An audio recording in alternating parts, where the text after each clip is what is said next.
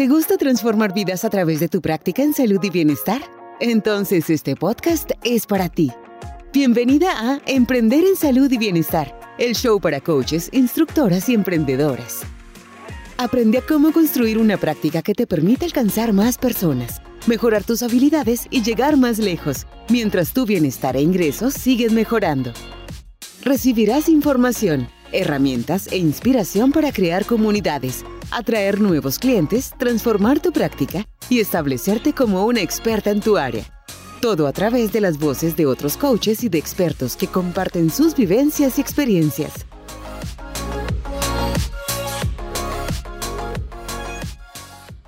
Hola, muchas gracias por escuchar un nuevo episodio de Emprender y Salud y Bienestar.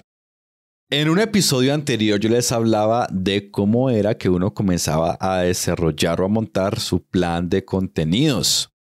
Eh, y eso nos va a facilitar muchísimo la vida al momento de crear contenidos. Va a ser todo súper, súper fluido.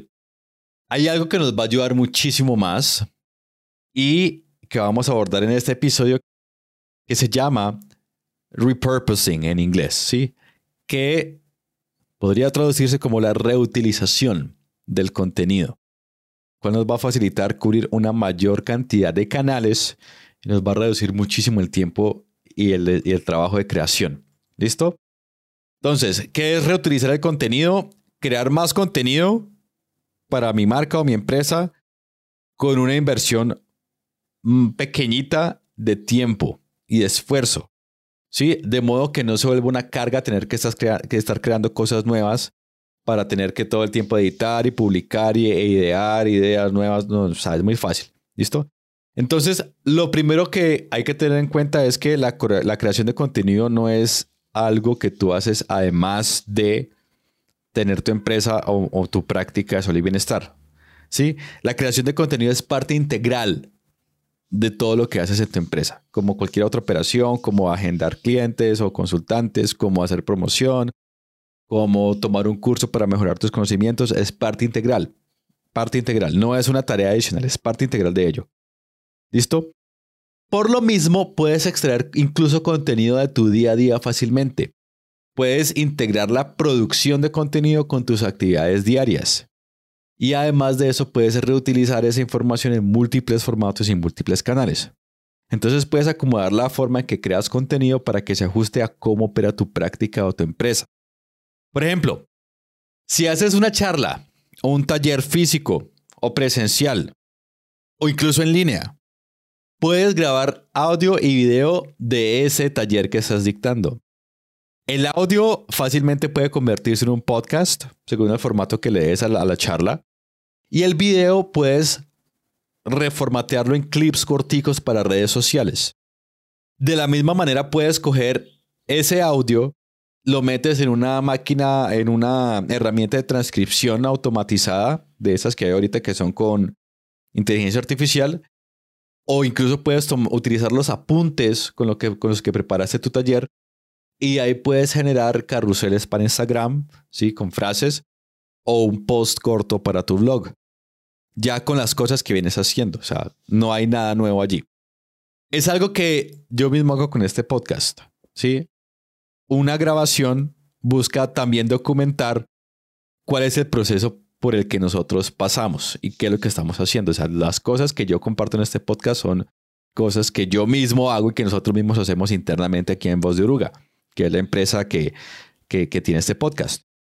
Entonces, una grabación termina convertida en una cantidad de piezas que se publican en formato audio, video, imagen, texto y se, van a, y se publican a través de distintos canales. Entonces, una sugerencia Insisto, es documente, documente en video o documente en audio todas las actividades que usted haga y que puedan hacerse públicas, obviamente. O sea, si está haciendo pues una consulta uno a uno, eh, pues es inapropiado porque hay información confidencial. Pero si es un taller o un live de Instagram o un taller en vivo, perfectamente puede reutilizar parte de ese contenido, las notas o la transcripción de ese contenido para generar más piezas que puedes publicar en todos los canales que tengas a tu disposición. ¿Listo? Eh, con esto no me refiero a que todo el tiempo tengas que grabar o generar o documentar y que todo el tiempo tengas que publicar en todas las plataformas. No. te toca filtrar e identificar en qué plataformas vas a trabajar y qué formato sirve mejor a tu audiencia. Y cómo gradualmente, ahí vas a aprender gradualmente paso a paso cómo puedes derivar tu contenido a esos formatos con los que vas a trabajar.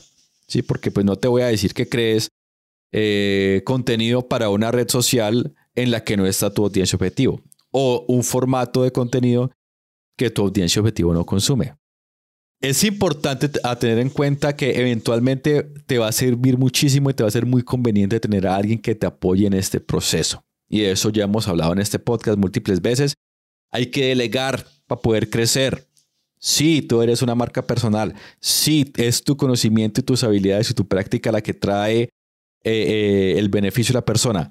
Pero hay elementos como el marketing, como la creación de piezas gráficas, como la edición de audio, video e imagen que puedes delegar.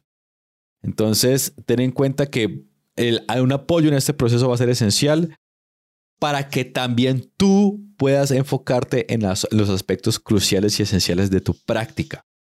¿Listo? Ahí toca balancear prioridades, responsabilidades y eh, tus habilidades, qué puedes hacer mejor.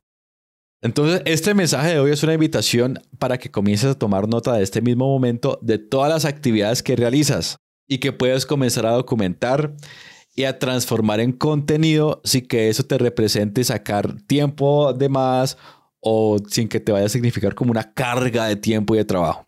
¿Listo? ¿Qué empezar a comentar desde esta misma semana? Yo sé que hay actividades y cosas que puedes hacer. Hay muchas oportunidades para que empieces a crear contenido ya mismo, ya mismo, ¿listo? Entonces, manos a la obra, recuerden, yo siempre recomiendo, siempre tomen nota, todo háganlo por escrito, no se queden con la idea en la cabeza porque después no la materializan o se nos olvida la mitad de lo que habíamos pensado. Todo lo vamos documentando, eh, tanto ideas como actividades, y eso nos va sirviendo y nos va facilitando muchísimo el trabajo. Espero que esta recomendación les sirva si saben de alguien que tenga una práctica de emprendimiento de salud y bienestar y les sirva lo que hablamos en este podcast, por favor, les comparten el enlace. Compartan el enlace, que les va a servir muchísimo a la persona y obviamente la persona va a apreciar muchísimo que le compartas esa, eh, esa información de valor. Esto es todo por ahora. Les habló David Pérez y nos vemos en el próximo episodio de Emprender en Salud y Bienestar. Bye. Gracias por escuchar Emprender en Salud y Bienestar.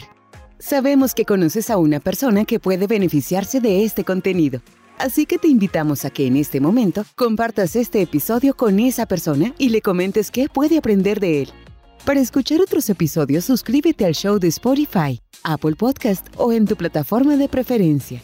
También visítanos en vozdeoruga.com slash salud y bienestar. Si tienes ideas o preguntas, contáctanos en redes sociales o escríbenos a hola arroba Tu mensaje podría ser nuestro próximo episodio. Hasta la próxima.